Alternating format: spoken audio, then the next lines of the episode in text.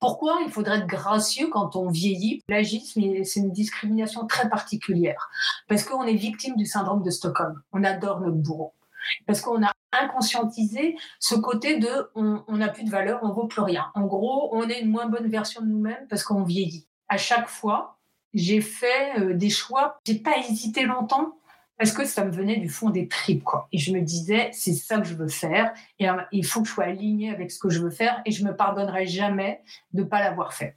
Si tu es convaincu d'un truc, eh ben, non seulement tu dois le faire, mais en plus, la vie va te mettre sous le nez le truc pour te faciliter la tâche. Moi, j'ai jamais procédé, j'ai toujours fait à l'envers. C'est-à-dire que je disais, ouais, je suis sûr qu'il y a un sujet, je suis sûr qu'il y a un truc à faire. Comment, je sais pas, mais euh, je le fais, puis après, je verrai comment. Mais c'est un truc qui est très puissant. Et euh, moi, j'ai toujours fonctionné à l'instinct. Et euh, militer pour le vieillissement, je me disais, en fait, c'est le meilleur truc qui puisse nous arriver, parce que si tu vieillis pas, c'est que tu es mort. Bonjour et bienvenue dans 50 ans et toutes mes dents le podcast de celles qui abordent et traversent la cinquantaine avec optimisme et croquent leur futur professionnel à pleines dents.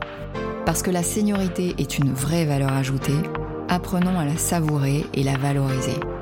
Je suis Karine Arnéodo, coach professionnel et booster d'impact positif des carrières féminines. Je vous emmène à la rencontre de femmes inspirantes qui croquent leur futur professionnel à pleines dents avec audace et optimisme je vous partage également mes recettes pour nourrir votre confiance, booster votre énergie, développer votre influence, capitaliser sur vos talents, devenir votre propre opportunité et oser avec le sourire.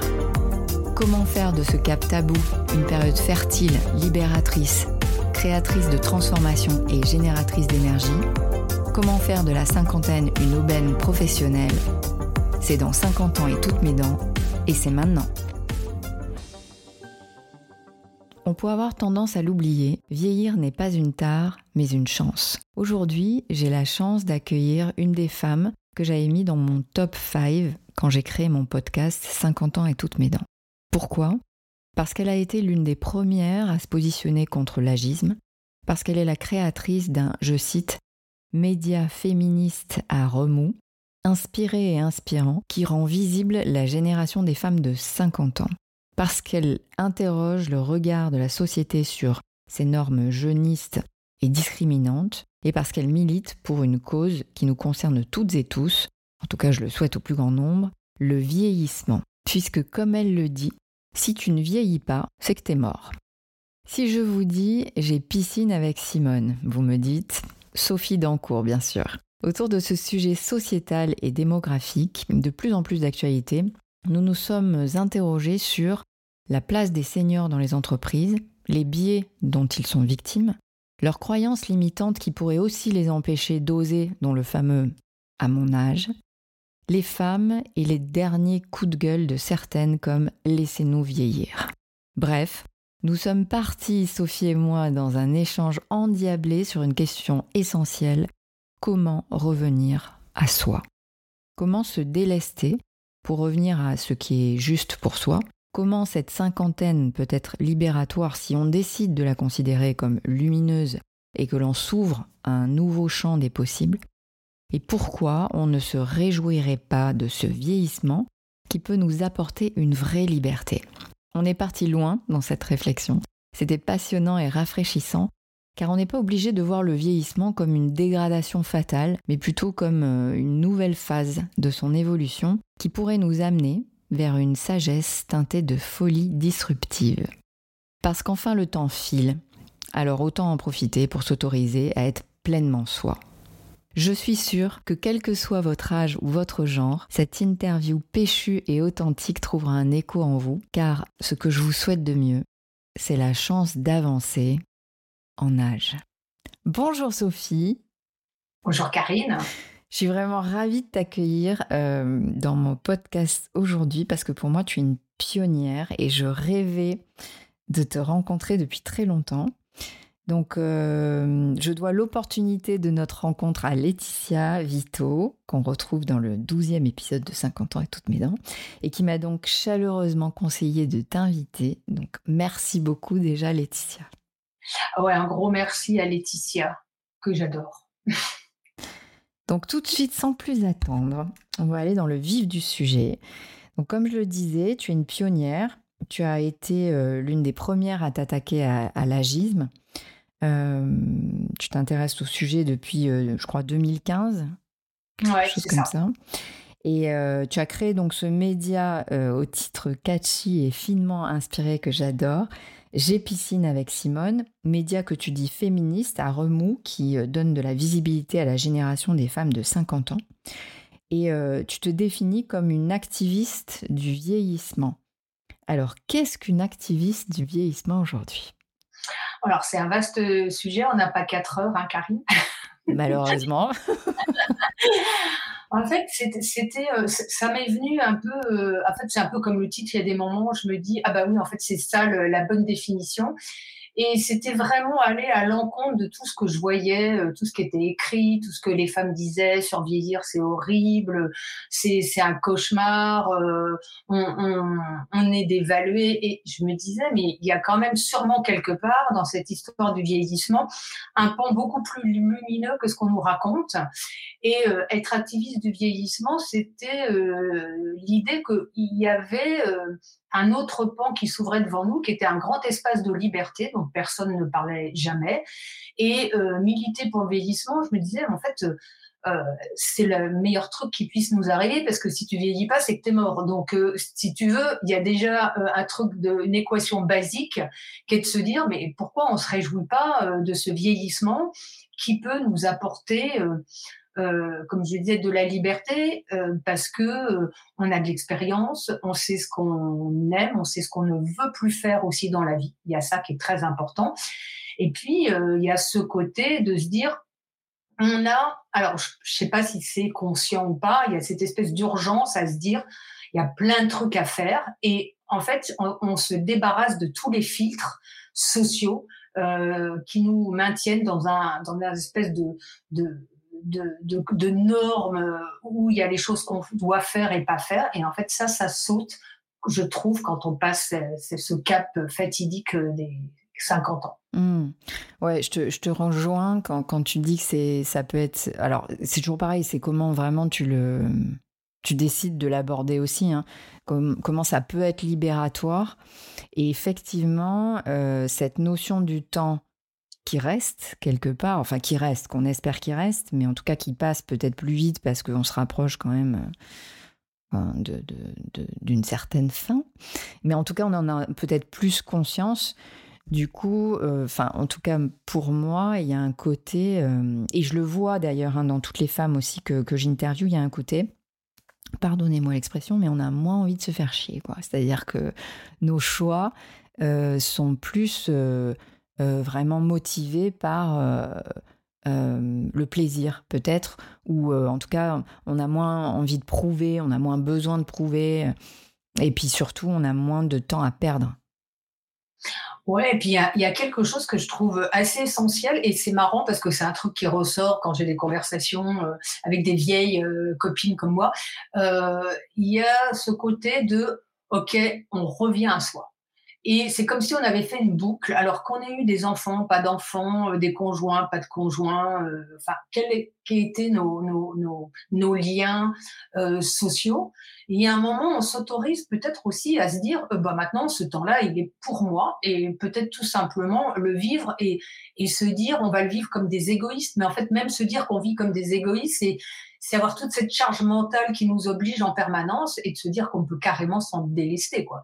Euh, enfin, quand on a eu des enfants, à moins qu'on ait encore des tanguis à la maison, euh, on a aussi le droit de les mettre dehors et, de s'assumer nous et de se dire qu'est-ce que j'ai envie de faire de justement de, de, de cette partie de vie euh, qui peut être formidable, débarrasser toutes les contraintes, notamment éducatives, de charge mentale. Euh, voilà, on peut renvoyer euh, toute notre sphère quand on le peut. Hein, c'est pas évidemment, euh, c'est pas des injonctions. On a tous des situations qui peuvent être très diverses, mais juste l'idée de revenir à soi.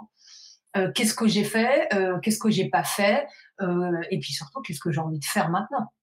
Ouais, parce que là-dessus, effectivement, enfin, on se rejoint toutes que l'envie, elle s'arrête pas à 50 ans, et bien au contraire, et que justement, elle est, elle est le fuel, enfin, de, de c'est ça, c'est des nouvelles envies parce qu'effectivement, comme tu dis, tu te libères. Moi, je, parle beaucoup de vide fertile euh, dans mes accompagnements, c'est-à-dire de quoi tu vas te délester, qu'est-ce que tu vas lâcher pour faire place au nouveau?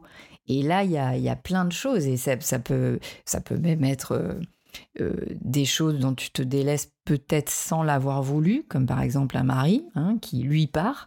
Mais donc, dans un premier temps, évidemment, il y a il y a cette perte peut-être à digérer, mais, mais après, enfin en tout cas moi je le vois, et vraiment dans toutes les femmes aussi que, que j'interviewe, parce que il y en a quelques-unes qui effectivement euh, ont divorcé parce que le mari a décidé de partir.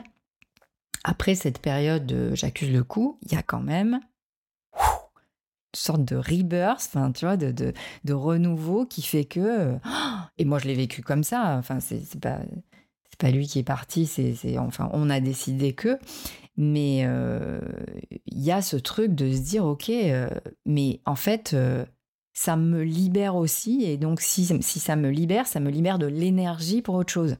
Et ça, je trouve ça, je trouve ça hyper puissant en fait. Mais je, pense qu'on est, en fait, c'est très, je pense que c'est très mécanique en fait la vie et les énergies qu'on a autour de nous. C'est-à-dire que on a des moments où on a, on a une espèce de plein d'énergie, de trop plein, et que quand, quand tu es euh, nourri euh, par des vies de famille professionnelle extrêmement denses, tu évidemment pas la place et tu pas le temps et d'aller vers autre chose. Même si c'est cette autre chose, euh, il n'est pas dans ta vie et que par moment tu te dis ah, quand même ça doit être chouette, j'irais bien, mais j'ai pas le temps. Et en fait, je pense que quand les gens partent, quand les aventures professionnelles s'arrêtent, euh, quand les enfants euh, sont plus là. Cette espèce de vide euh, va nous attraper et ça fait très peur le vide. En fait, je veux dire, on est, très humain, et c'est-à-dire qu'il faut toujours pouvoir s'accrocher à quelque chose parce que ça calme le stress, ça calme les angoisses, ça calme le, deuil d'une relation, que ce soit un deuil physique ou, un deuil moral. Et en fait, ce vide, euh, je pense qu'on est à un âge où on doit pouvoir euh, l'appréhender de manière beaucoup plus sereine. C'est-à-dire que si on ne fait pas le vide, il n'y a rien de neuf qui rentre dans nos vies. Mmh. C'est impossible. C'est impossible. Euh, le fait de se dire il n'y a plus rien et, et c'est ce plus rien qui est très angoissant en général. Mais euh, ce plus rien, il peut t'emmener euh, sur d'autres chemins que tu n'avais pas imaginé et laisser de la place à, d'autres euh, rencontres, que ça soit privées ou professionnelles.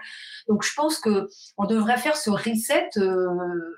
on devrait le faire régulièrement en fait. Complètement. et, on, et on le fait que sous la pression des événements.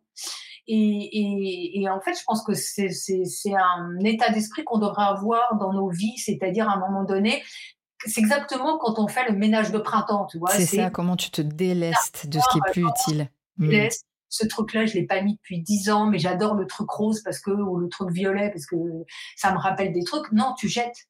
Euh, et puis ça sera recyclé euh, ou pas, mais en fait, déleste-toi euh, de ce qui n'a plus cours dans ta vie, que tu maintiens parfois des relations par obligation, etc. Mais il y a un moment, si ça apporte plus rien ni à l'un ni à l'autre, il bah, faut, couper quoi. Et, couper, couper, c'est choisir. Et, je pense qu'on arrive à, quelque chose de fondamental qui est tu reprends la main euh, sur, ton existence. C'est-à-dire que tu décides que euh, non, couper, c'est pas perdre, c'est gagner. Et, et, en fait, il faudrait qu'on réfléchisse comme ça. Mais euh, c'est super dur et on le fait en général que sous la pression de la vie. Hein.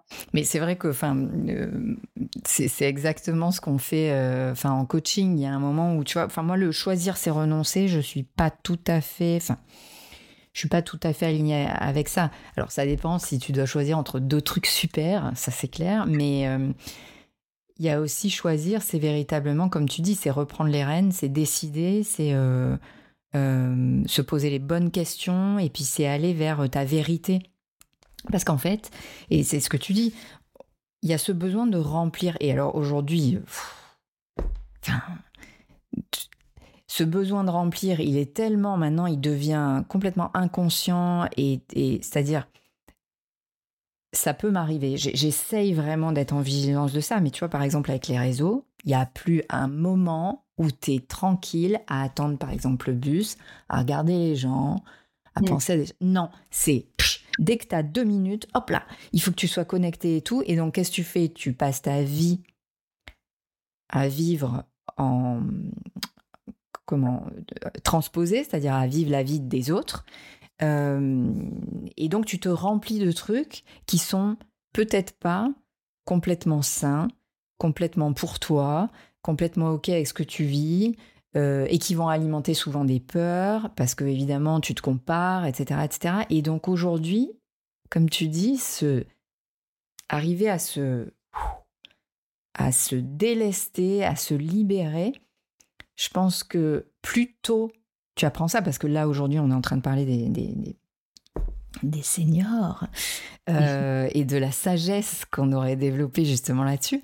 Mais moi je pense que plus tôt tu apprends à véritablement, euh, ouais, au fur et à mesure, euh, se délester, se débarrasser et revenir sur ce qui est juste. En ce moment je m'intéresse beaucoup au minimalisme.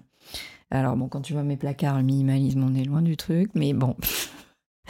Et, c'est peut-être ça aujourd'hui, d'aller vers quelque chose de plus juste, en tout cas de plus, ouais, de, plus juste pour soi.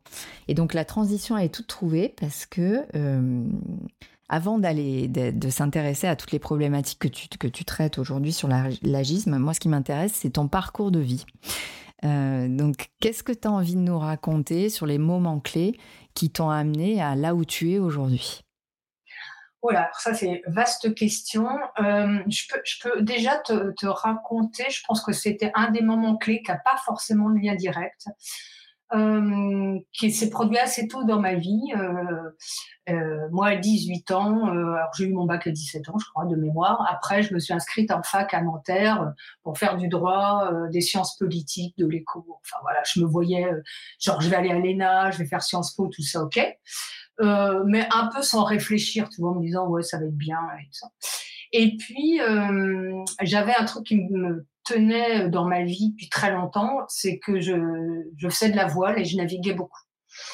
Et je naviguais euh, et, et j'étais. Euh, alors, ça résonne aujourd'hui avec l'actu euh, parce que euh, j'étais folle admirative de Florence Artaud. Il y, a un, enfin, il y a un film qui sort là, qui est sorti hier, que je vais aller voir d'ailleurs, parce que je suis hyper intéressée par ce que la réalisatrice en a fait. Et puis, euh, il y a un moment, j'ai dû, euh, je devais passer des partiels. Euh, voilà, c'était en février, et j'ai un copain qui m'a appelé en disant, voilà, on a un catamaran à Saint-Malo, j'ai besoin euh, d'équipiers parce qu'on doit aller sais plus où. Euh, voilà. Et là, je me dis, alors attends, d'un côté, il y a un partiel avec des trucs en écho, je suis, euh, je suis une quiche en maths, euh, je vais me vautrer de toute façon, que je révise ou pas. Et j'ai un truc dont je rêve depuis euh, très longtemps et j'ai pas sauté le pas. Et en fait, j'ai, alors mes parents étaient pas à la maison, ce qui a facilité quand même la prise de décision, c'est que j'ai laissé un petit mot sur la cheminée en disant, bon, je serai pas à Nanterre dans l'amphi euh, lundi matin, mais je suis à Saint-Malo si vous me cherchez. Et je suis partie.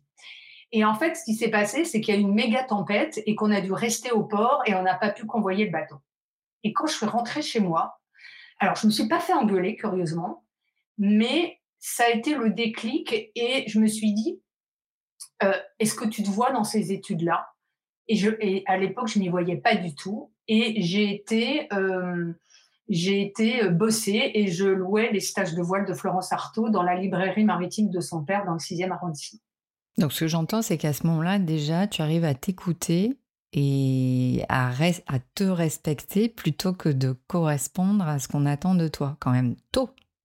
Ouais, mais c'était tellement fort, c'est-à-dire qu'à un moment, euh, j'ai vu que Florence faisait des stages de voile, j'ai été naviguer avec elle, son bateau était à Port-Camargue, après j'ai loué Et en fait, je me disais, mais c'est la vie que je veux, quoi. C'était vraiment la vie que je voulais. Alors, à 18 ans, et je te parle de ça, il y a, il y a un sacré bail. Donc, dire que euh, les marins étaient misogynes, c'était un euphémisme. Et je, à un moment, j'ai très bien perçu que j'allais pas gagner ma vie comme ça. Mmh. C'était aléatoire. Euh. Et donc, j'ai fait ça euh, deux ans. Et à un moment, après, je me suis dit, bon, écoute, on reprend des études, fais, fais un truc, et puis après, on verra ce qui se passe. Et je suis retournée, euh, je suis retournée à Nanterre, j'ai fait du droit des sciences politiques, j'ai fait du journalisme. Mais j'ai eu ce truc qui me disait quelque part, si tu es convaincu d'un truc, eh ben, non seulement tu dois le faire, mais en plus, la vie va te mettre sous le nez le truc pour te faciliter la tâche. Mmh. Et c'est exactement ce qui s'est passé à ce moment-là.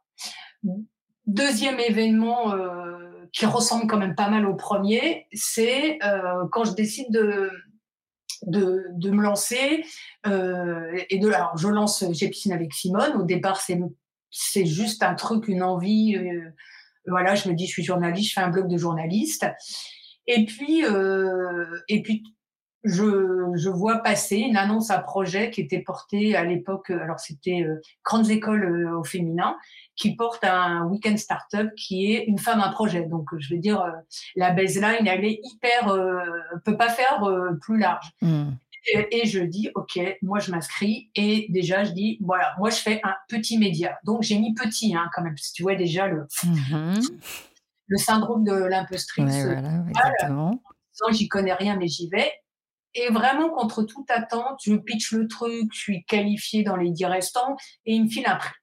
Et à partir de là, je me dis, ah, mais c'est quoi l'entrepreneuriat, quoi? Parce que moi, j'y suis allée. En fait, le principe du week-end startup, c'est tu pitches ton projet et tu as, euh, le temps de week-end pour euh, monter un business plan et de, et, le, et de faire un pitch deck devant, devant un jury. Tu vois. Oui, parce que toi, avant, tu n'avais pas fait d'entrepreneuriat. Mais moi, je ne sais pas ce que c'est que l'entrepreneuriat. Moi, je suis une universitaire euh, pur jus, tu vois. Donc, euh, moi, les grandes les écoles de commerce, je sais même pas un business plan. Je dis, ouais, c'est quoi ce truc-là euh, J'y connais rien, mais rien de rien. Toujours un peu fâché avec les chiffres, parce que ça, ça n'avait pas changé. Et donc, euh, voilà, il se passe ça, et j'ai un prix, je me dis, wow, ok, et on me file euh, une incubation euh, dans, un, dans un truc où j'arrive, je crois que j'ai trois mois, et j'arrive et j'ai que des gamins de 25 ans qui, qui codent dans tous les sens, des applis, des machins, et je me dis, qu'est-ce que je fous là, quoi, en fait C'est pas mon sujet, euh, je sais pas ce que je fais là. Donc euh, j'y vais, mais bon, je retire pas grand-chose jusqu'à ce que je vois quelques mois plus tard. Mais là, quand je te dis, la vie te balance des trucs euh, au moment où tu connais, tu t'y attends pas. Mmh. vois une amie de ma sœur qui bosse dans un incubateur dédié euh, à aux médias émergents, médias indépendants. Et je vois passer, alors pas du tout parce que ma fille la connaît, mais je vois passer l'appel à projet pour la rentrée. la rentrée elle devait avoir lieu en novembre. Et je dis, bon, de toute façon, je vais candidater, je serai jamais prise. Toujours la fille confiance en elle, tout ça. Donc, je remplis le truc et, euh, et euh, cette amie m'appelle en disant, eh ben, tu t'embarques avec nous pour trois mois. Et là, je me dis, je suis dans la merde parce que je bossais à l'époque euh, dans la presse territoriale j'étais en charge du magazine de la ville qui tombait à ce moment-là. Donc, ça veut dire qu'il fallait, il y avait 48 pages à l'époque, il fallait trouver les sujets, les machins. Et je me dis, là, je peux pas faire les deux, c'est juste pas possible. Donc là, il faut faire un choix. Donc, rebelote, là, faut faire un choix. Et là, je vais voir le, le DGS de la ville, le directeur général des services, et je lui dis, ben voilà, moi, j'ai un projet, mais du coup, est-ce que tu peux me décharger euh, bah, du magazine. Moi, je veux bien prendre la newsletter, parce que ça, je peux la faire à distance. Est-ce que tu es OK? Évidemment, il me répond pas du tout. On t'a engagé pour ça, donc euh, tu fais ça. Et là, je me dis, bon, alors, le gros avantage dans ma décision, c'est pas d'un courage dingue, c'est que j'étais très mal payée. Et donc, si tu veux, je me dis, OK, je m'en fous, je démissionne. Et très important, très soutenu à l'époque pour mon mari qui me dit, bon, on s'en fout. Mmh. c'est toujours important, ça, évidemment on y va, on verra. Le côté on verra bien plus tard. et ça, c'est bien aussi de ne pas essayer de tout euh, planifier euh, à 3, 4 et 5 ans, tu vois, ça, c'était juste pas possible. Et donc, je vais revoir le, mon patron de l'époque et je lui dis, écoute, euh, c'est pas grave, moi, je démissionne. il me dit, mais non, mais tu peux pas faire ça, prends une disponibilité, puisque ça, c'est une possibilité qui est ouverte dans la fonction publique. Et je lui dis non, je prends pas de disponibilité parce que je, je suis sûre que je vais vivre un truc incroyable. Et que je reviendrai jamais. Même si je me plante, je reviendrai jamais, ça sera pas possible. Quoi. Je ne vais pas y arriver. Et donc, je filme Adem. Et puis, euh, je, fais je fais cette incubation qui est géniale. Euh, je rencontre des, des, des, gens qui sont devenus des vrais amis. Euh, et, et, se passe le truc. Et, je, et, donc, à la fin de l'incubation, je monte ma boîte. On est au début 2019. Et, euh, et j'ai pas un rond. et toujours parce que j'étais très bien payée, donc je mets rien de côté. Et, et en fouinant un peu, je me dis, je vois que les communes peuvent te filer une espèce de bourse à la discrétion du maire pour monter ta boîte quand tu quittes la fonction publique. Et je me dis, je m'en fous, je vais demander, on verra bien. Et je demande et j'obtiens une bourse. Mais vraiment, parce que mais personne m'a dit, euh, on peut te filer une bourse. Euh, voilà, je trouve le truc tout seul. Et on me dit, mais oui, mais bien sûr, euh, tu peux très bien. Et donc, il me file une bourse qui me permet de commencer à lancer, à construire juridiquement J'ai piscine avec Simone, qui était qu'un blog, qui devient une entreprise et puis qui, qui devient un média euh, avec un numéro de commission paritaire euh, auprès du ministère de la Culture. Et tout ça qui est très long, mais juste pour te dire que à chaque fois, j'ai fait euh, des choix parce que c'était, j'ai pas hésité longtemps parce que ça me venait du fond des tripes, quoi. Et je me disais, c'est ça que je veux faire, et il faut que je sois alignée avec ce que je veux faire, et je me pardonnerai jamais de pas l'avoir fait. Oui, et puis ce que j'entends aussi, mais c'est ça, ça, ça, je suis. Euh, euh, c'est vraiment, c'est au-delà d'une croyance parce que ça se vérifie, c'est que quand tu es complètement aligné avec ce que tu fais, on l'appelle comme on veut, l'univers t'envoie, euh, au-delà de signes, il t'envoie des opportunités. Tu sais, moi j'ai l'image de je sais pas si tu te souviens, alors ça c'est notre génération, euh, le clip de Billie Jean de Michael Jackson où il marche sur des, tu sais, il marche sur des, des dalles qui s'allument, tu vois? et c'est ça, voilà, moi pour moi c'est ça, c'est-à-dire que quand tu es complètement aligné, il y a tout d'un coup des trucs qui s'allument. Alors après le truc c'est de savoir bien marcher dessus ou les saisir, mais déjà c'est, euh, tu as déjà créé ta propre opportunité en faisant le choix de t'écouter et d'aller vers euh, ce que je dis quand je dis ta vérité, c'est vraiment ce, ton besoin, quoi, ce que tu as vraiment envie. Et là, il y a, y a tout qui se met en, qui se met en marche pour. Euh, mais je pense que le, la chose la plus difficile, c'est de trouver là où tu as envie d'aller, en fait. Ouais, c'est, c'est, ça vient pas tout de suite. Hein. Je veux dire, moi, j'ai piscine avec Simone, ça m'est venu tardivement parce que parce que il y a aussi ce fait d'écouter son intuition. Et et c'est pas quelque chose qu'on nous apprend. On nous apprend jamais à écouter son intuition. on est plus dans le mental, c'est sûr. Euh, on t'apprend à, as un projet. Alors évidemment, il faut aller chiffrer, il faut aller faire une étude de marché, faut aller, euh, faut aller dans la rue, euh, faire donner des questionnaires aux gens pour voir si tu es aligné, si c'est aligné, est-ce que le besoin existe, etc. Alors moi, j'ai jamais procédé, j'ai toujours fait à l'envers. C'est-à-dire que je disais, ouais, je suis sûr qu'il y a un sujet, je suis sûr qu'il y a un truc à faire. Comment, je sais pas, mais euh, je le fais, puis après, je verrai comment, euh, je verrai des études, je verrai le machin. Mais c'est un truc qui est très puissant. Et euh, moi, j'ai toujours fonctionné à l'instinct. comme je t'ai dit, j'ai pas fait d'école de commerce, donc j'ai pas les codes. et je pense que quelque part, c'est ce qui me, c'est ce qui me porte chance aussi, et ce qui fait que j'arrive à avancer, c'est que j'ai pas les codes et ne pas avoir les codes dans un monde ultra formaté. Alors c'est pas forcément confortable. On peut te regarder avec un peu de mépris, euh, genre mais c'est qui celle-là, euh, ces personnes, euh, elle vient pas de nos écoles, mais ça te donne une énorme liberté de parole et une énorme liberté de faire. Et moi ces codes-là, bah, maintenant ça va, je vois à peu près comment ça fonctionne. Ça ne veut pas dire que je les ai adoptés. Ça veut dire que je sais avec quoi je dois dealer, mais c'est pas moi, c'est pas l'ADN de mon média. Et les gens qui bossent avec moi, ils ont, je pense qu'ils comprennent ce truc-là. Et, je trouve que c'est euh, d'autant plus puissant. Euh, et d'ailleurs, les gens qui doivent pas bosser avec moi, les collapses ne se font pas ou s'arrêtent assez vite. Oui, ouais, bien sûr. Et puis je pense que les gens qui bossent avec toi, c'est ça qu'ils recherchent. C'est cette différence, enfin cette singularité en tout cas, dans un milieu, parce qu'on on va venir sur, sur, ce que tu fais aujourd'hui, mais que, un milieu que je connais bien, qui est le milieu de l'entreprise, qui est, euh, oui, euh, codifié selon les secteurs, selon les entreprises, etc. Mais c'est aussi intéressant d'avoir du décalage, en tout cas de, pour ouvrir, tu vois, euh, certaines mentalités et ce qu'on a besoin de secouer aujourd'hui. Et si c'est pour que ça soit quelqu'un qui est complètement dans les mêmes codes, etc., qui viennent qui viennent parler de ça. Bon, ça se fait aussi, hein. mais en tout cas, ce qui me vient là, c'est que toi, on vient de chercher pour ça. On vient de chercher pour cette différence, cette différence de ton, cette différence d'énergie, cette différence de culture. en tout cas, c'est comme ça que je le vois. Oui, mais je pense que c'est ce, décalage-là, ce décalage-là, il est, je pense qu'il est essentiel dans tous les secteurs d'activité. C'est-à-dire que tu peux, il faut à un moment donné arrêter euh, de se dire qu'on coopte des gens qui ont fait les mêmes écoles que nous, euh, qui, ont les mêmes, qui ont les mêmes réseaux, euh, qui ont les mêmes passe-temps, euh, qui ont la même culture. Enfin, je veux dire, c'est euh, mortifère.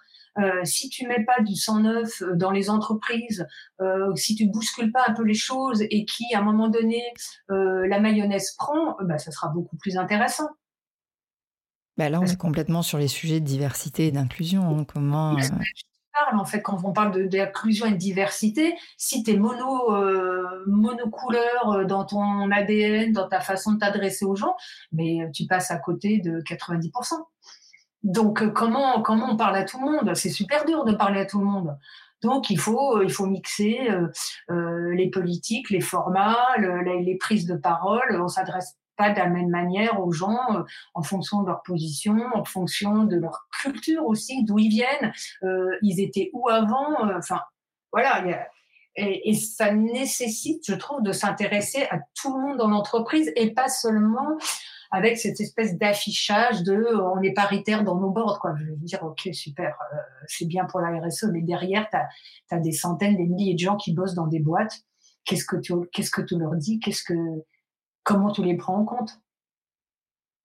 Ouais. Et si, si on parle du sujet donc, qui, nous intéresse aujourd'hui, justement sur cette cible de, des 45 et plus, c'est-à-dire que, qui, qui, est donc étiquetée senior, toi, tu es une militante. Qu'est-ce que tu. C'est quoi le constat aujourd'hui? Alors, là, sur ce, ce, média-là, enfin, en tout cas, dans ce podcast, on s'intéresse plus aux femmes, mais où sont les femmes de plus de 50 ans? J'ai plein de questions. Euh, qui sont-elles?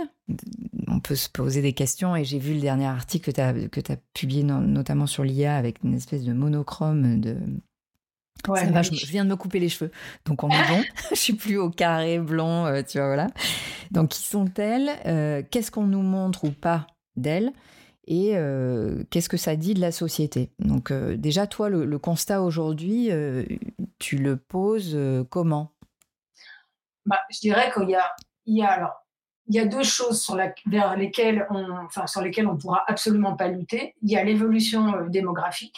On a une pyramide des âges qui est qui va pas se renverser. Hein. Donc, on aura des plus de 60 ans qui vont être beaucoup plus nombreux, mais au niveau mondial, que des, des, plus de 18 ans.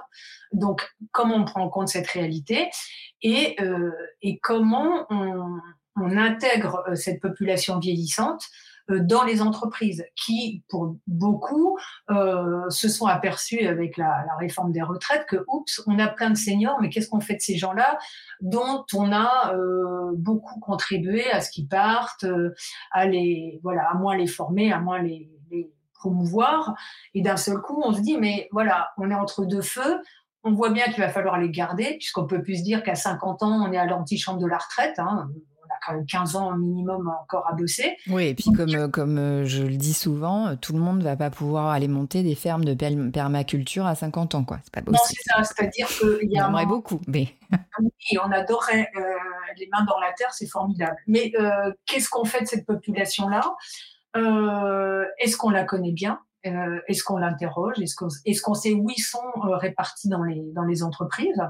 Alors, bon, très bien, on nous a sorti un index senior.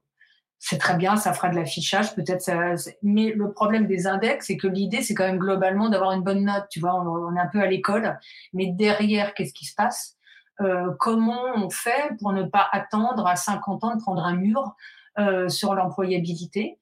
Euh, Comment comment on construit son emploi à partir du moment où on commence à bosser. Alors, bien sûr, que tu commences à bosser, euh, si tu as 25 ans, tu te dis pas à 50 ans qu'est-ce que je vais faire, tu as d'autres préoccupations. Mais en même temps, ça doit être des parcours qui doivent se construire euh, au, sein des, enfin, au sein des entreprises, euh, qui quand même ont un gros problème, c'est qu'elles ont une génération Z qui est hyper volatile et qui n'a pas forcément envie de s'engager durablement Et aujourd'hui, on a une génération des 45 plus dont on dit qu'ils sont plus fidèles aux entreprises, mais avec lesquelles les entreprises ont encore du mal à, investir, parce qu'on est dans des stéréotypes, je dirais, agistes, qui est toujours ça coûte trop cher, ils sont pas agiles numériquement, euh, ils sont, ils vont avoir, ils vont être, avoir des problèmes de santé. globalement, à 50 ans, euh, on n'est pas encore complètement euh, délabré. Enfin, mmh. et il y a, il y a voilà, il y a, y a plein de barrières et je pense qu'on malgré la communication, malgré on va faire des formations pour les seniors, enfin, il y a un moment donné, il faut se, se dire qu'est-ce qu'on veut faire C'est-à-dire, oui, on coûte plus cher et, heureusement. Euh, mais on coûte plus cher par rapport à quoi? Euh, Si on met pas en balance euh, la productivité de gens qui coûtent plus cher parce qu'ils vont plus vite, ils ont peut-être vécu des crises dans d'autres entreprises, ils ont des façons de faire aussi qui peuvent être différentes et qui peuvent être intéressantes aussi pour les, entreprises. Donc, ça serait bien qu'on ait un discours qui soit pas euh, juste, bah, on a des seniors, il faut bien en faire quelque chose. Comme on est obligé de les garder, euh, qu'est-ce qu'on en fait? Mais euh, il faudrait qu'il y ait des vraies volontés politiques et pas juste des volontés d'affichage. et je pense que les femmes, les femmes qui ont 50 ans, aujourd'hui, c'est des femmes. alors globalement, les femmes sont à 32% à temps partiel. Donc c'est quand même dingue. Ça veut dire que toutes les périodes de moindre employabilité pour des raisons de maternité, ça joue en fait euh, en fin de course. Et quand je dis en fin de course, c'est justement au moment où toutes ces femmes prendront leur retraite, elles vont toucher 40% euh, de moins que les hommes. Euh, si on met pas, si on compte pas les pensions de reversion, ce qui est encore un autre sujet. Mais ça veut dire que quelque part, les femmes, on, on fabrique de la précarité au très grand âge. C'est-à-dire que à 80 ans, les femmes vivant encore plus longtemps que les hommes, qu'est-ce qu'on fait des gens qui vieillissent, mais sur, euh, sur le très long terme? On a vu, euh, ce, on a vu avec le livre Castanet euh, sur le scandale européen, je veux dire, on a un problème global qui va bien au-delà de les entreprises et les entreprises devraient être un maillon qui devrait favoriser et s'investir totalement sur la question euh, de la transition démographique parce que euh, on a, on va avoir un, un, problème euh, gigantesque de précarité. On peut pas cacher sous le tapis les gens qui vieillissent parce qu'on ne veut plus les montrer parce que on dit qu'ils sont déficients, qu'ils apprennent moins vite. Et bien sûr, on n'apprend pas de la même manière. Mais il va falloir à un moment donné euh, expliquer à la société qu'on ne peut pas jeter tous les gens parce qu'ils ont passé le, cap, le cap fétidique des 50 ans. Donc moi, je vois d'un côté des politiques faites un peu euh, sous la contrainte et, euh, et sous voilà de dire on fait quelque chose avec ces fameux seniors. Puis de l'autre côté, il y a, moi j'entends des témoignages qui disent on lit pas nos CV, on n'a jamais de rendez-vous quand on postule. Donc la réalité, elle est, elle est là aussi. Donc, il y a un moment donné, il faudrait que les, paroles se rencontrent. C'est-à-dire qu'on peut pas, euh, et on peut pas que taper euh, sur les, sur les ressources humaines qui, qui ont aussi des comptes à rendre, euh, qui n'ont pas forcément les mains libres de faire ce qu'elles veulent. Donc, donc oui, on nous parle beaucoup d'intergénérationnel, mais avant de parler d'intergénérationnel, pour qu'il y ait intergénérationnel, il faut qu'il y ait des gens de plus de 50 ans dans les entreprises. Après, on fera de l'intergénérationnel, et c'est évident, il faut tout mixer. Mais avant de faire l'intergénérationnel, euh, il faut qu'on ait des populations de gens seniors dans les entreprises qu'on a envie de recruter. Je pense qu'il y a des entreprises qui ont envie de recruter euh, des seniors et qui commencent à comprendre leurs valeurs. Mais il faut qu'on déconstruise tous ces biais euh, qui sont qui sont toxiques et pour les boîtes elles-mêmes, hein, puisque c'est une perte de productivité aussi. Et après, je suis, si, si, je rebondis sur l'histoire des biais, il y a les biais que certaines entreprises ont et que euh, et qui engendrent donc ce que tu dis, c'est-à-dire une frilosité à l'embauche des seniors et puis peut-être un manque de, de ça, c'est sur, sur l'entrant, mais c'est aussi peut-être un manque de projection à partir d'un certain âge euh, en termes de carrière. Euh, mais il y a aussi euh, tous les biais qu'on se met nous et que si je reprends sur les femmes, c'est-à-dire il y a cette autocensure permanente, alors certainement qui est alimentée évidemment par ce que nous renvoie la société, mais des croyances du style mais à mon âge, enfin tu vois, ce, genre de, phrases. Et ça, pour le coup, il y a à la fois ce que la société et ce que les boîtes, les sociétés peuvent faire, et puis a nous, notre responsabilité aussi à nous. Qu'est-ce que nous, on peut faire pour sortir de ça? Ouais, c'est euh, en ça que l'agisme, c'est une discrimination très particulière. Parce qu'on est victime du syndrome de Stockholm. On adore notre bourreau. Parce qu'on a, un, on a inconscientisé ce côté de on n'a plus de valeur, on vaut plus rien. En gros, on est une moins bonne version de nous-mêmes parce qu'on vieillit. Et, ce côté, on est une moins bonne version de nous-mêmes. Et, et, quand tu dis oui à mon âge, c'est exactement ça. C'est que tu peux compléter la phrase à mon âge, euh, on ne prendra jamais, je vais pas trouver de boulot. À mon âge, euh, ah ben je voilà, il faut je vais pas monter de boîte. Euh. Je vais pas monter une boîte. Je vais pas. À mon âge, c'est trop tard. Le, le, côté, en fait, on nous a, on nous a bien inculqué que euh, bah, quand tu enfin, ce que j'appelle dans mon bouquin le syndrome du couvent, c'est-à-dire euh, quand tu étais plus montrable en société, bon à l'époque je crois que c'était plus tôt, hein, mais beaucoup plus tôt, mais à 50 ans, si tu arrivais à cet âge euh, canonique, tu allais au couvent finir ta vie. Mais d'une certaine manière, on est victime du syndrome du couvent. Il faudrait qu'on se retire, qu'on laisse la place, et, et, on n'est plus montrable. Et, et pour les femmes, c'est cette double peine du sexisme et de l'agisme, euh, elle est très matérialisée par la ménopause. Enfin, on le voit bien aujourd'hui, euh, quand on commence, euh, et là j'ai répondu à, deux interviews sur le sujet, et notamment pour Welcome to the Jungle, sur la ménopause au travail, mais on est à l'âge de pierre du sujet, quoi. Et quand je te dis à l'âge de pierre du sujet, il y a, comment on peut parler de ménopause au travail Mais en fait, comment on peut parler des règles au travail et de la maternité C'est des sujets qui sont rentrés. Donc le dernier M euh, après les menstruations, la maternité, c'est la ménopause. Et comment euh, ce sujet-là, il faut qu'il rentre dans, ne serait-ce que dans les politiques de, qualité de vie au travail. Euh, si, si on fait si on parle de congé menstruel, si la maternité n'est plus une sanction quand tu reviens bosser, la ménopause on ferait pas partie? Il y a pas de, parce que là, enfin, ce qui, ce qui me vient aussi, c'est que la ménopause. Alors, si, on repart de nous, hein, de nous, de, des premières concernées, il y a quand même. Alors, ça se libère. Attention, on va, on va voir ça hein, aussi. Hein, ça s'est jamais autant libéré la parole. je veux dire, il y a quand même euh, vachement de choses là qui s'ouvrent et tout. Mais il y a quand même, il pourrait, je pourrais imaginer qu'il y a quelque chose autour de la honte qu'il y a là-dessus quand même. Hein, avec, euh, on n'en parle pas quoi. Mais nous, enfin, je veux dire nous qui sommes concernés, on n'en parle pas. On n'en parle même pas à nos copines, nos mères, nous n'en parlent, nous, nous en parlaient pas. Ah on, va, on va peut-être même le cacher à nos mecs. Enfin, tu vois, il y a, y, a, y, a, y a quelque chose de l'ordre de la honte. Et alors, ramener ça dans le champ du travail, où déjà, même euh, il y a pas mal de choses dont tu ne parles pas et que même une maternité pose encore un problème. Bien sûr. Euh, le, chemin, il est, il est. Ouais, le chemin, il est, il est dingue parce que euh, sur la ménopause, y, a, y a, on est victime de plusieurs choses. Alors, il y a ce que tu dis, il y a cette espèce de honte, alors qu'on devrait se dire ah, ah enfin libre. Oui. enfin libre. Euh, je veux dire, c'est une période géniale. Ça peut dire, moi, je vais peut-être tomber enceinte. Euh, euh je vais plus être pliée en deux pendant cinq jours, euh, chaque les, tous, tous les mois. Pendant cinq jours. Donc, youpi, quand même, très, très bonne nouvelle. Alors, on nous fait toujours une liste de tous les symptômes, et, et, super, mais en fait, tu peux, il y a autant de femmes que de ménopause. Donc, tu peux ne rien avoir, en avoir quelques-uns ou en avoir beaucoup, mais euh, ça ne euh, définit pas ton identité.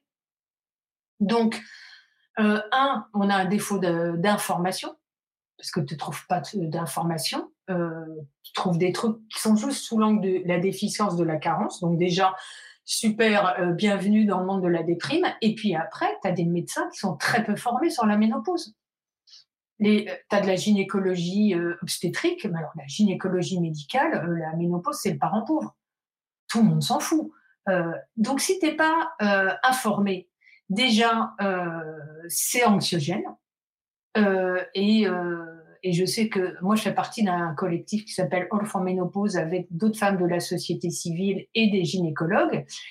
Et il y a la professeure Florence Trémolière qui a une consultation dédiée à la ménopause à Toulouse qui désemplit pas. Et en fait, il, dit que c'est dingue parce que c'est pas une pathologie en soi la ménopause, mais derrière ça peut induire des réelles pathologies. C'est-à-dire que si personne te dit qu'à un moment donné euh, il faut aller checker la densité de tes os, euh, tu peux euh, tu peux éviter de faire des des, des cols du fémur, des fractures du col du fémur 20 ans ou 30 ans plus tard.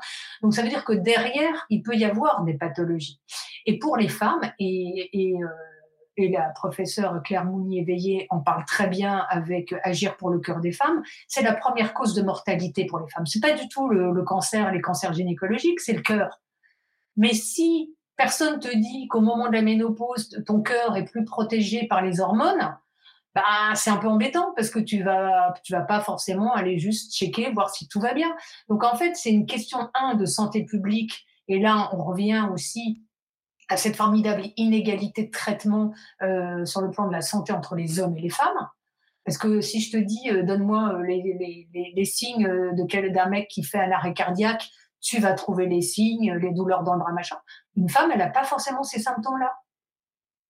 Donc on est tout ça, ça fabrique, ça nous tricote cette espèce de défaut d'information, plus la honte, plus total, tu parles de rien, et tu es, tu fais, tu as des stratégies euh, de contournement mmh. pour surtout ne pas euh, qu'on considère que tu es bon acheté parce que tu as euh, trois bouffées de chaleur dans la journée. Donc, donc il y a vraiment des sujets là-dessus. Et puis, alors, il y a, pour revenir à quelque chose d'un de, petit peu plus positif, il y a quand même des choses qui se passent. Et enfin, moi, je le vois depuis. alors, je le vois aussi parce que ça m'intéresse évidemment euh, par rapport à ce que je vis moi et puis par rapport euh, au podcast 50 ans et toutes mes dents. Donc forcément, tu sais, c'est euh, comme quand tu es enceinte, tu vois que des femmes enceintes, donc je le vois plus, mais quand même, je trouve que ça bouge, tu vois, et grâce à toi et grâce à plein de femmes qui se, qui se mobilisent justement sur le sujet. Et je me suis amusée hier à regarder les couves de mag, tu vois, de magazines féminins et donc, euh, alors j'ai regardé par exemple en 2023 le L. Euh, il y a en gros 11 covers avec des plus de 50. Alors je, vais y revenir quand même. Euh, et ça a un peu démarré, je trouve que ça a démarré en octobre 2022 avec, tu sais, le fameux, la fameuse couve, couve avec Andy McDowell, avec le Laissez-nous vieillir. je trouve que c'est bien repris aussi par Marie-Claire. Bon, les couves en question, ce sont des femmes sublimes du style Adjani, 68 ans, Inès de la Fressange, avec des titres aussi que je trouve assez drôles de façon ironique. Hein. C'est-à-dire Inès de la Fressange, c'est 66 ans et au top. Je ne sais pas si on met une femme de 25 ans, euh, si on mettrait 25 euh, ans et au top, avec en gros, euh, enfin en creux, moi ce que j'entends c'est toujours au top c'est-à-dire euh, le numéro de février, c'est Belle à tout âge avec euh, Julianne Moore. Euh, les Marie-Claire, c'est Bien dans son âge avec Julia Roberts. Juliette Binoche, c'est S'aimer vraiment, Juliette Binoche, 59 ans. Donc, en fait, on, la même chose, c'est-à-dire, donc, ok, on rend visible des femmes plus âgées, des femmes sublimes, hein, dont le job est quand même d'être sublime. Le budget alloué pour ça, je pense qu'il leur permet aussi d'être sublime et je ne pense pas qu'on ait, nous, le même budget pour, pour, euh, pour ce genre de choses. Et euh, là, je reviens au, justement, tu en parlais au dernier article du Monde euh, de Marie-Sophie euh, Poivin, les, les, femmes quinquas se rebivent des initiatives pour changer une mentalité, où tu es interviewé et où on, est quelques médias, euh, dont effectivement le podcast à être, à être mentionné. Et il y a ce côté vieillir avec grâce. Et mmh. donc je cite l'article qui implique tacitement de suivre les codes du jeunisme pour ne pas se retrouver périmé. Donc on a aussi ce truc encore. Hein, où il faudrait, le... alors il y a la jeunesse et puis la beauté qui s'invitent, hein, comme si euh, euh, vieillir nous amènerait à être laide. Mmh. Et je trouve ça, mais. ouais, alors. Ouais, tu dis deux choses qui sont, moi, qui me font hurler. C'est vieillir, tu deviendrais laide, parce que des jeunes moches, ça n'existe pas. Enfin, dans l'équation qui est telle qu'elle est posée, t'es jeune, t'es belle. Bon, déjà, je pense que ça, ça, tient pas la route. Euh, ce qui est pas à l'inverse des mecs, hein, parenthèse, mais euh, on n'a jamais autant dit que que des que des James Bond vieillissants sont juste sublimes euh, et que plus il vieillit, plus il est beau. J'ai jamais entendu dire ça d'une femme ou d'une actrice sur les covers, ce, truc de vieillir avec grâce, mais c'est d'une toxicité. Mais c'est monstrueux, vieillir avec grâce. Mais un, tu vieillis comme tu peux déjà. Enfin, c'est complètement aberrant. Pourquoi il faudrait être gracieux quand on vieillit? Pourquoi il faudrait être gracieux? Parce que ça suppose que quand on est jeune, on est gracieux. Moi, je peux te, j'ai plein de contre-exemples hein, euh, de jeunes qui sont pas gracieux du tout, hein. mais pas du tout gracieux. C'est euh, l'antithèse euh, du côté gracieux. Mais ce côté vieillir avec grâce, ça veut dire on va te montrer, ok, on va faire des covers avec des, avec des personnalités euh, dont on va vraiment, alors là, on va faire clignoter l'âge, mais parce que elles sont, elles ressemblent à, la génération euh, suivante, c'est-à-dire qu'elles elles, ont eu la décence euh, de ne pas avoir trop de rides ou d'avoir des rides, mais elles sont tellement jolies, tellement bien placées les rides, elles sont tellement bien maquillées. Et tu te dis, mais, mais ça continue en fait. C'est exactement ça. C'est là où je, au même endroit où je suis. C'est-à-dire que, alors, avec en plus effectivement euh, peut-être nous ce qu'on a peut-être moins vécu euh, parce qu'aujourd'hui il y a quand même des, très très très très jeunes qui sont déjà en mode injection et compagnie par flip euh, tu vois mais mais c'est ça continue c'est-à-dire que même à 60 ans on n'a pas le droit euh, tu vois, d'être euh, d'être comme on est, c'est-à-dire on doit continuer à rechercher euh, cette, oui, cette jeunesse qui serait synonyme de performance à tous les niveaux, hein, je veux dire que ça soit professionnel, sexuel, enfin, et c'est quand même. Il y, a quelques. Là, il y avait, tu sais, Isabella Rossellini qui a fait la couve du Vogue Italia. J'ai vu. Mais bon, tu vois, c'est une parmi, euh, voilà. Euh, mais c'est ça, c'est vraiment cette, cette, cette, comment, ce poids. C'est pour ça que je disais c'est lourd. Et je le vis moi aussi. Hein, je me regarde et je fais des trucs, etc. pour rester, tu vois. Et puis moi aussi de, de me voir vieillir et tout, ça me, ça me, euh, ça me plombe de voir que je commence à avoir aussi des cernes parce que ça, euh, tu vois, des trucs, voilà, les cheveux, machin, c'est ça. Évidemment que ça plombe, euh, mais ça plombe aussi certainement parce qu'il y a ce, poids de, de, de, et, je, je, je, repense aussi, tu sais, à comment à la, la dernière campagne là, de la PEC. Mmh. Là, je, je, switch complètement, mais dans un autre genre euh, où carrément euh, on parle de périmé. Moi, j'étais hyper choquée. Euh, il y a un côté super négatif en fait. On n'arrive pas, et c'est pour ça que tu sais, on était plusieurs à, à, commenter là-dessus justement sur LinkedIn, où je sais plus dans quel pays, je c'est la Belgique ou quoi, où ils ont fait. On a mis en parallèle avec, avec Claire Fleury justement, on a fait un post commun tellement ça nous a mais choqué cette campagne de l'APEC avec ce qu'avait fait euh, une association pour l'emploi euh, à Genève, je crois, et qui était lumineuse. Voilà, c'est ça. On est, on est en France, on est vachement, enfin en France, pas qu'en France, je pense, c'est très, on appuie sur le négatif, alors que ce dont on aurait besoin, c'est vraiment d'appuyer pour changer les biais, les mindsets, etc., sur le positif. Et oui, parce que eux, leur slogan, c'était euh, des talents juste sous vos yeux. Enfin, c'était hyper positif. Euh, toute la campagne est déclinée. elle est géniale, leur campagne. Et quand tu mets les deux en parallèle, bah, tu te dis, c'est pas avec ça. Oui, alors je comprends bien la volonté euh, de choquer, mais, mais tu renforces pas les stéréotypes. Parce qu'on n'a pas conscience du poids du visuel et des images. On est dans une société d'images aujourd'hui. Donc si, euh, pour prendre un contre-pied, tu mets une étiquette périmée, c'est ça qui va rester. Exactement. C'est pas, c'est pas le, le, texte qui aura à côté, c'est l'image. Et donc, les représentations, euh, elles sont hyper importantes.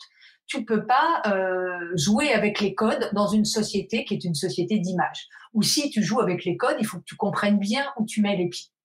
Et on est dans une société d'image. Donc les représentations physiques, c'est la base du, sujet pour déconstruire. Euh, moi, quand on revient euh, aux histoires des couvertures, euh, quand je me rappelle de la montée des marches d'Andy McDowell, où la presse était en pamoison en disant oh là là, mais quel courage et tu dis, je sais pas, elle, a, elle, a, sauvé un migrant, elle a fait quoi? Non, non. Et puis surtout, enfin, tu te dis pas, George Clooney qui a les cheveux gris qui monte Cannes, quel courage. Et surtout, tu dis, mais alors, elle a fait quoi de si remarquable? Elle a osé montrer ses cheveux gris?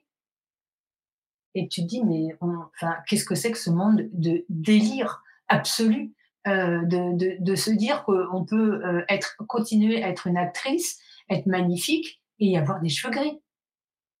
Enfin, mais, mais je sais pas où on va aller. C'est-à-dire qu'il y a un moment donné, mais tout ça est ridicule. On est dans le ridicule total. Oui, parce que maintenant, il peut y avoir aussi une autre injonction là qui arrive, qui est si tu n'assumes pas tes cheveux gris. Oui, c'est ça. Et, c'est ça, c'est la course aux injonctions, si tu veux, tu vois. Alors que.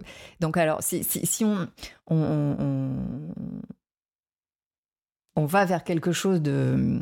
de, de comment qui, qui, nous élève, euh, il y a la responsabilité des entreprises, il y a la responsabilité de la société. Maintenant, nous, il y a notre responsabilité. Et donc, quelles seraient, selon toi, les clés pour mieux vivre sa deuxième partie de, de vie et de carrière?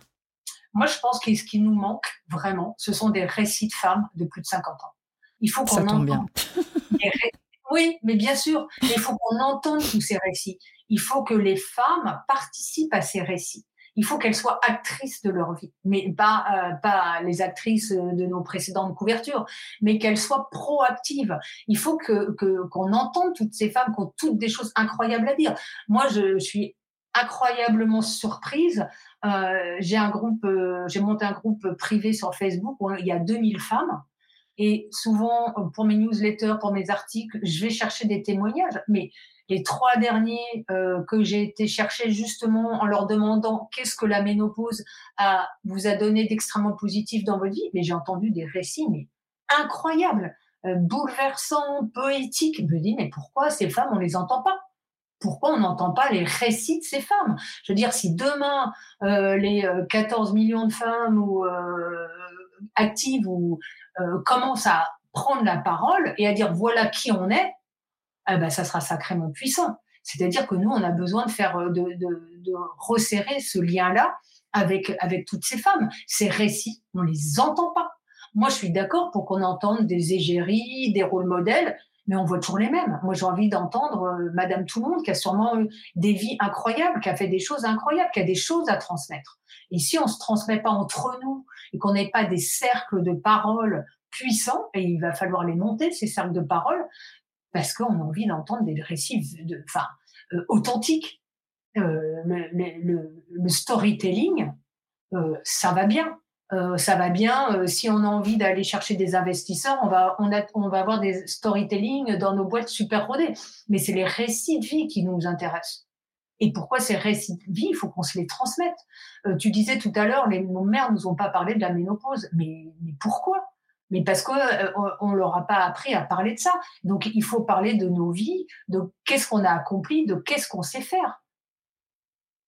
Mais voilà, c'est ça qu'il faut faire. Hmm. Et, nous, et, nous redonner et, reprendre notre place. On va, si on attend qu'on nous redonne notre place, on va attendre encore des siècles. Donc je veux dire, il y a un moment donné, il faut qu'on prenne notre place, qu'on arrête de s'excuser, qu'on arrête de dire bah ouais, euh, je suis vieille, ouais, d'accord, c'est pas grave, mais comme je te disais au début, ça veut dire qu'on qu'on est vivante. Et donc prenons nos places, attendons pas euh, qu'on nous donne une place à table, quoi. C'est trop long.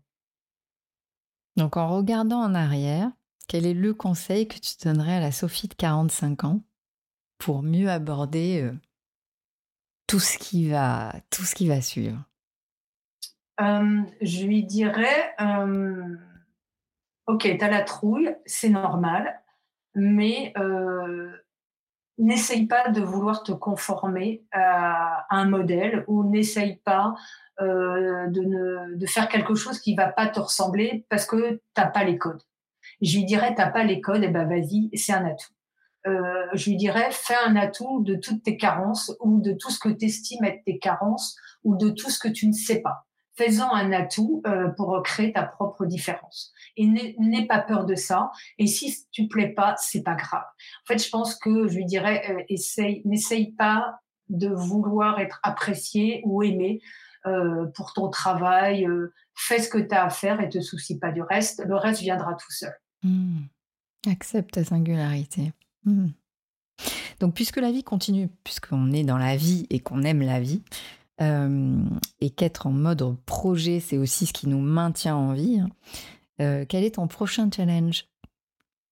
Alors, mon prochain challenge, euh, ça va être probablement de, grossir, euh, d'aller chercher un associé ou une associée, euh, ce qui est très compliqué parce que c'est difficile de s'associer, mais il y a un moment, c'est difficile d'être seul. Alors, je suis pas complètement seule. Hein. J'ai une journaliste formidable autour de moi, j'ai des partenariats avec, avec d'autres entreprises. Mais il y a un moment donné, voilà, il va falloir aller chercher des fonds. Euh, donc pour l'instant, je suis dans la position, mais en fait, j'ai toujours été, donc ça m'inquiète de euh, je suis le prototype des boîtes que détestent les investisseurs, c'est que je suis toute seule et que j'ai pas d'associés et que j'ai pas fait les bonnes écoles et que euh, j'ai pas des chiffres d'affaires délirants. Donc, mais je me dis bon, c'est pas grave, euh, je vais finalement, je suis sûre que je vais réussir à grossir et, euh, à garder surtout l'authenticité. C'est grossir en gardant son authenticité sans se perdre dans des compromissions qui seraient pour moi inacceptables. Hmm. Euh, pour, pour, des raisons purement financières. Donc, euh, alors c'est sûrement pas le discours d'une d'une businesswoman, mais euh, c'est mon ADN et j'y tiens euh, absolument par-dessus tout. Donc, avis à celles et ceux qui écoutent, tu cherches un ou une associée. Ouais, avec un, avec un peu de sous de préférence. C'est mieux. Donc pour prolonger la discussion sur euh, comment justement faire de la cinquantaine une aubaine euh, professionnelle, j'avais mis au début et puis maintenant je mets une aubaine tout court hein, parce que on peut se, réaliser pas que professionnellement. Euh, quelle femme inspirante tu me, tu me recommanderais d'inviter? Ouais, alors euh, comme je te disais tout à l'heure, je vais t'en trouver plein une fois que le micro sera coupé. Mhm. Euh, mais tu m'en as déjà trouvé plein, donc. Euh. Il y a Elodie Dratler, qui est la présidente de Wominds, qui est une femme extrêmement inspirante, qui travaille justement sur toutes ces questions d'égalité professionnelle homme-femme. J'aime beaucoup Elodie parce que c'est quelqu'un avec qui on n'est pas obligé de se la raconter en disant ça marche d'enfer. C'est quelqu'un à qui on peut dire oh, c'est ça me coûte trop cher, je m'en sors pas. Et voilà, c'est euh, on n'est pas obligé de jouer euh, à montrer nos muscles euh, en disant qu'on voilà ça, ça va super bien. En fait, les gens qui disent que ça va toujours super bien quand tu as ta boîte, c'est c'est pas vrai. On est en montagne russe permanente. Donc j'aime sa sincérité, j'aime j'aime la personne qu'elle est. Quoi. Je la trouve assez extraordinaire. Et puis une femme plus récente que je connais moins bien, mais euh, que j'ai trouvé extrêmement inspirante, avec laquelle j'ai participé à une table ronde au congrès du réseau PWN. Euh, c'est Valérie Masson de Capgemini, euh, et qui est une femme. et je me suis dit, oh, oh c'est une, une vice-présidente d'une grosse boîte, donc mes, antennes ont dit attention, attention. Euh, parce que j'en voilà, j'en ai croisé quelques-unes. Et alors quand je l'ai vue arriver avec des boots euh, argent et qu'elle m'a parlé de David Bowie, je me suis dit cette femme elle est formidable. et je pense que c'est une femme formidable. Voilà mes recos. Euh, mais je vais t'en trouver plein une fois qu'on aura arrêté d'enregistrer.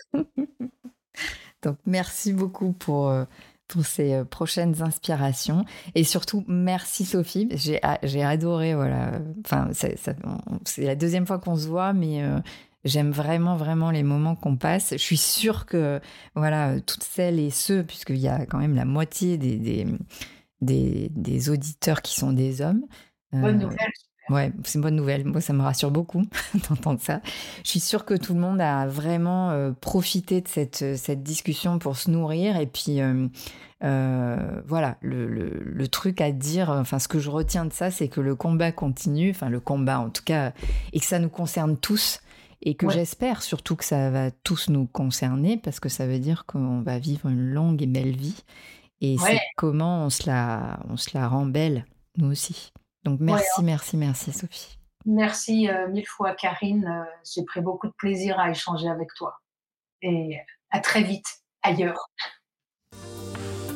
J'espère que vous avez pris autant de plaisir à écouter cet épisode de 50 ans et toutes mes dents que j'ai eu à le concocter pour vous. N'hésitez pas à nous soutenir en mettant 5 étoiles et un commentaire sur votre plateforme d'écoute préférée. Je vous dis à très vite avec de nouvelles inspirations pour croquer votre futur